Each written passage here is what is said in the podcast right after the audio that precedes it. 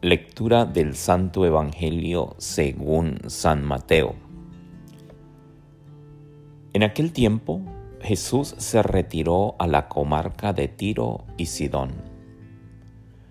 Entonces una mujer cananea le salió al encuentro y se puso a gritar, Señor, hijo de David, ten compasión de mí. Mi hija está terriblemente atormentada por un demonio. Jesús no le contestó una sola palabra. Pero los discípulos se acercaron y le rogaban, atiéndela, porque viene gritando detrás de nosotros. Él les contestó, yo no he sido enviado sino a las ovejas descarriadas de la casa de Israel. Ella se acercó entonces a Jesús y postrada ante él le dijo, Señor, ayúdame. Él le respondió, no está bien quitarles el pan a los hijos para echárselo a los perritos. Pero ella replicó, es cierto, Señor, pero también los perritos se comen las migajas que caen de la mesa de sus amos. Entonces Jesús le respondió, Mujer, qué grande es tu fe, que se cumpla lo que deseas. Y en aquel mismo instante quedó curada su hija. Palabra del Señor. Gloria a ti, Señor Jesús. Que la gracia y la bendición esté para todos los que nos servimos de este programa, todos los que nos servimos de la palabra de Dios, hombres, mujeres, las familias, los jóvenes. Encontramos hoy un personaje muy particular eh, que nos presenta en el evangelista Mateo y es la mujer cananea.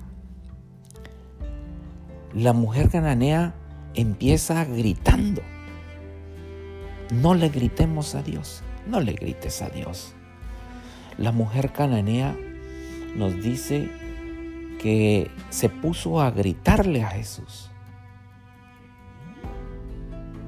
Fueron los discípulos los que intervinieron para hablar con Jesús y decirle, maestro, atiéndela atiéndela para que no esté molestando, viene allí gritando y...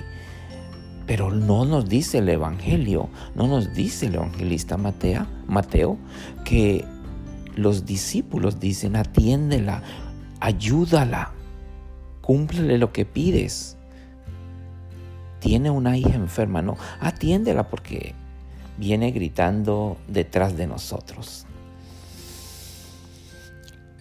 No gritemos a Dios, pues Jesús, ante los gritos de esta mujer, no dijo una sola palabra, no contestó una sola palabra. La mujer empieza gritando a Jesús, queriendo llamar la atención de Jesús, y lo hace gritando. Solo es después que ya sin mediación de los eh, discípulos. Ella busca el momento, la oportunidad, insiste en acercarse a Jesús. Ella persiste en tener un encuentro con Jesús. Ella se acerca a Jesús. Porque antes no nos dice evangelista que ella se acercó a Jesús, sino que ella le salió al encuentro y empezó a gritar. Ahora ella se acerca a Jesús y postrada ante Él le dice, Señor, ayúdame. También recordamos otra parte del Evangelio en donde nos dice que no todo el que diga Señor, Señor entrará en el reino de los cielos, sino aquel que escucha la palabra y la entiende y la cumple esta mujer cananea va teniendo un proceso de fe, llamémoslo así, un proceso de fe. Esta mujer cananea empezó gritando. Ahora se acerca ante Jesús y se postra ante Él, lo reconoce nuevamente como Señor y le dice, ayúdame Señor. Sin embargo, parece contradictoria la imagen que nos presenta el evangelista Mateo de Jesús, pues Jesús en segunda oportunidad le dice y le responde con un no. Primero, dice que no la ayuda porque él ha venido a salvar las ovejas descarriadas de Israel únicamente. Ahora dice no, porque no está bien quitarles el pan a los hijos para echárselo a los perritos. Esta mujer cananea proviene de un, de un pueblo en donde son gentiles, son gente pecadora. Son gente que pues están alejados de esa realidad de vivir, de escuchar realmente al Maestro, de escuchar a Jesús. Sin embargo, ella ha escuchado algo y busca porque siente la necesidad de encontrárselo a Él, de acercarse a Él para pedir, para suplicar, para clamar por su hija. Ella se acerca al maestro para suplicarle, ya no le grita. Por eso no le gritemos a Dios. Ya no le grita, ya se acerca al maestro, se postra ante él y le clama, Señor, ayúdame. Pide misericordia a ella. Y ante ese no de Jesús. Ella le contesta, ella insiste, persiste ella y dice, sí, tienes razón. Ella está aceptando lo que Jesús le dice. No está bien darle la comida a los perritos cuando se la tienes que dar a los hijos. Y ella dice, tienes razón. Está aceptando aún lo que Jesús le dice. Pero ella le dice, es cierto, Señor, pero también los perritos se comen las migajas que caen de la mesa de sus amos. Ella se está conformando simplemente con las migajas que puede recibir Jesús. Qué impactante la figura de esta mujer. Qué transformadora, qué progresiva es la realidad, la conexión, la intimidad de esta mujer con el Maestro es una mujer que persiste. Es una mujer que está postrada ante el maestro ahora. Se ha acercado al maestro postrada para clamarle, para suplicarle por su hija. Le suplica porque ella está segura de que solo Él puede ayudarla, de que solo Él puede salvar a su hija. Qué grande es tu fe. Con solo las migajas te sientes satisfecha. Qué grande es tu fe. Que se cumpla lo que deseas. Este Evangelio se asemeja a muchos de nosotros, a muchísimos de nosotros. Somos perseverantes. Muchos decimos, llevo tres años o dos años o quizás un año. Sin faltar a misa los domingos soy persistente. ¿Cómo le pido a Dios que me dé un mejor trabajo? ¿Cómo le pido a Dios que arregle los problemas de mi familia? ¿Cómo le pido a Dios que mis hijos se encaminen, que se acerquen más a Él? ¿Cómo le pido a Dios que me brinde mi salud? ¿Cómo le pido a Dios que no haya más división en mi familia? Y llevo pidiéndole a Dios todo un año, pero no he recibido nada. No he encontrado ese ambiente eh, salvador. Y soy persistente. Entonces, si no has conseguido nada, tienes que preguntarte. O si yo no he conseguido nada, yo tengo que preguntarme. Porque a veces nosotros decimos ser persistentes, estar allí. Voy a la misa que siempre voy. Pero no logro nada. Significa que tenemos que preguntarnos, tenemos que cuestionarnos. Algo está fallando. Algo no está mal. Algo no está bien. Algo está pasando. Y empezamos a revisar. Y es que encontramos que nosotros somos perseverantes, pero nos falta ser perseverantes con un corazón lleno de humildad. Un corazón lleno de humildad. Cuando llegamos con esa insistencia ante Jesús, con esa convicción como esta mujer de que solo Él puede responder a mis necesidades. Yo lo tengo que hacer con un corazón humilde. Eres persistente. Te acercas al Señor con un corazón humilde, reconociendo en Él su grandeza y reconociendo nosotros nuestra pequeñez, así sea con solo las migajas que nos pueda dar nosotros vamos a encontrar muchas gracias, muchos favores provenientes de Él. Me viene a la memoria, ahora que se ha mencionado últimamente la, canonización del santo venezolano, el doctor José Gregorio Hernández. La forma en que se dio el milagro que lo lleva a la santificación.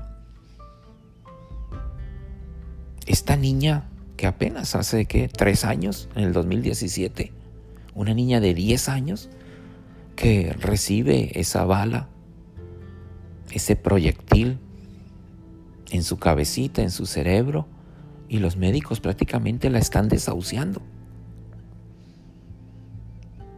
Pero esta niña tiene una mamá y la mamá confiada en que Jesús a través del doctor José Gregorio la va a curar. Y se presentaron muchos inconvenientes. Que si no llegaba el doctor, que tuvieron no sé cuánto tiempo para llegar a un, lograr llegar a un hospital, a que la viera un doctor. Y cuando la ve el doctor dice, no, su hija puede quedar en vida eh, vegetativa, va a tener problemas, pérdida de memoria. Y esta mujer dice, no, yo tengo la fe, yo tengo la fe de que Jesús a través del doctor José Gregorio me va a curar, mi niña. Solo pasaron 20 días. Le hicieron las cirugías, la niña salió bien del hospital. Ya lleva tres años, ya tiene la niña 13 años. La niña habla, la niña canta, la niña baila, la niña camina, la niña estudia.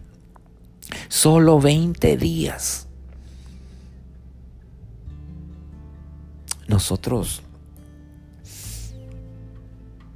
¿con qué humildad nos acercamos a Dios? ¿Cómo es ese corazón humilde?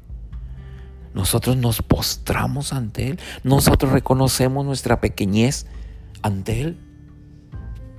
Nosotros reconocemos su, grandeza. O simplemente le gritamos a Él o le exigimos a Él. Oye Señor, concédeme esto. Oye Señor, necesito esto. Oye Señor, atiéndeme. Y soy persistente porque se lo digo y lo grito. No le gritemos a Dios.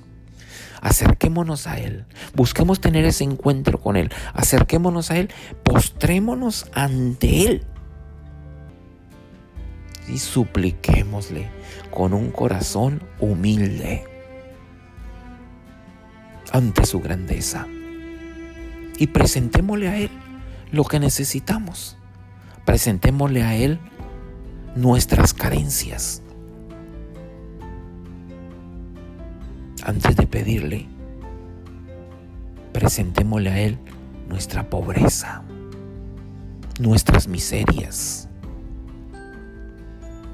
Y luego, agradecidos porque Él quiere escucharnos, le podemos clamar, Señor, ayúdame. Esta necesidad. Señor, ayúdame, dame la fortaleza. Concédeme esto que deseo, Señor. Entonces encontramos que ahora, gracias a Dios, pronto volveremos a nuestros templos. Vamos a, asistir, vamos a congregarnos para ser persistentes, pero ya vamos a ir con una actitud diferente, con un corazón totalmente lleno de humildad, reconocedor de nuestra pobreza, para acercarnos a Él y clamarle, no gritarle, para clamarle. Señor, necesito tu favor. Y que Jesús en su momento sabrá respondernos. Porque eso fue lo que lo hizo a Jesús responderle a esta mujer, concederle lo que ella pedía, su grandeza de fe. Y es ese proceso de fe que se va incrementando, que se va haciendo más íntimo. Nosotros tenemos que buscar en ese proceso de fe la intimidad con Jesús, la cercanía con Jesús. Cuando vamos encontrando esa intimidad con Jesús, yo me voy postrando ante Él. Postrarse no es simplemente una, simplemente una reverencia profunda. Postrarse ante Él es reconocerlo como Señor de nuestras vidas, dueño de nuestras vidas. El todo lo poderoso, el que todo lo puede. Sin Él no podemos nada, sin Él no conseguimos nada. Nuestras confianzas, nuestra mm, fuerza están en Él. Con Dios todo, sin Dios nada lo hacemos presente, nos encontramos con Él, nos postramos ante Él reconociéndolo como el Hijo de Dios, el Salvador del mundo, lo adoramos y le pedimos con fe. Y el Señor va a responder. Es importante pensar que si llevamos tiempo pidiéndole algo a Jesús, no hemos recibido aún su respuesta. ¿Por qué? ¿Por qué? Si yo he cumplido con el sacramento del bautismo, yo he cumplido con el sacramento de la comunión, de la confirmación o quizás del matrimonio. Pero no encuentro la respuesta. No encuentro como esa, esa, esa conexión, esa intimidad con este Jesús poderoso. No encuentro los favores. ¿Por qué será?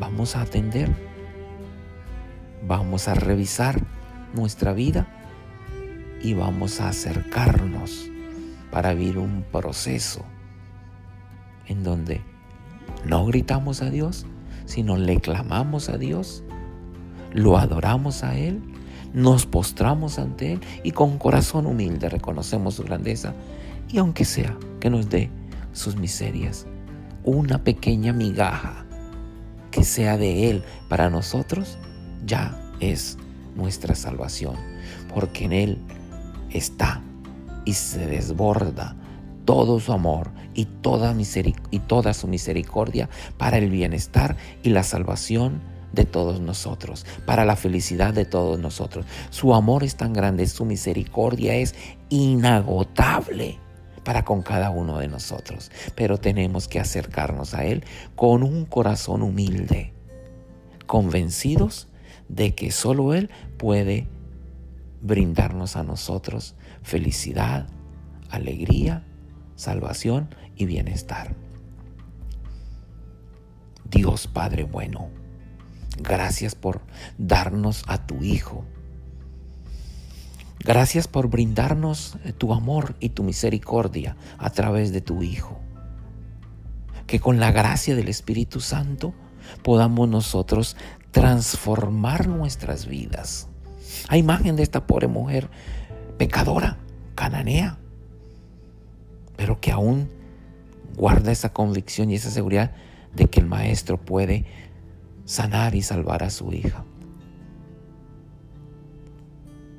Padre Creador, Hijo Redentor, Espíritu Santo, Consolador, llénanos a nosotros de sabiduría, llénanos a nosotros de humildad, para que postrados ante ti puedas tú escucharnos, Señor, y brindarnos tus migajas que son para nosotros alimento indispensable, alimento necesario, que alivia nuestras penas y que encuentra la salvación de nuestras almas y que ayuda en los momentos de dificultad. Padre bueno, esto te lo pedimos a ti que vives y reinas, inmortal y glorioso, por los siglos de los siglos.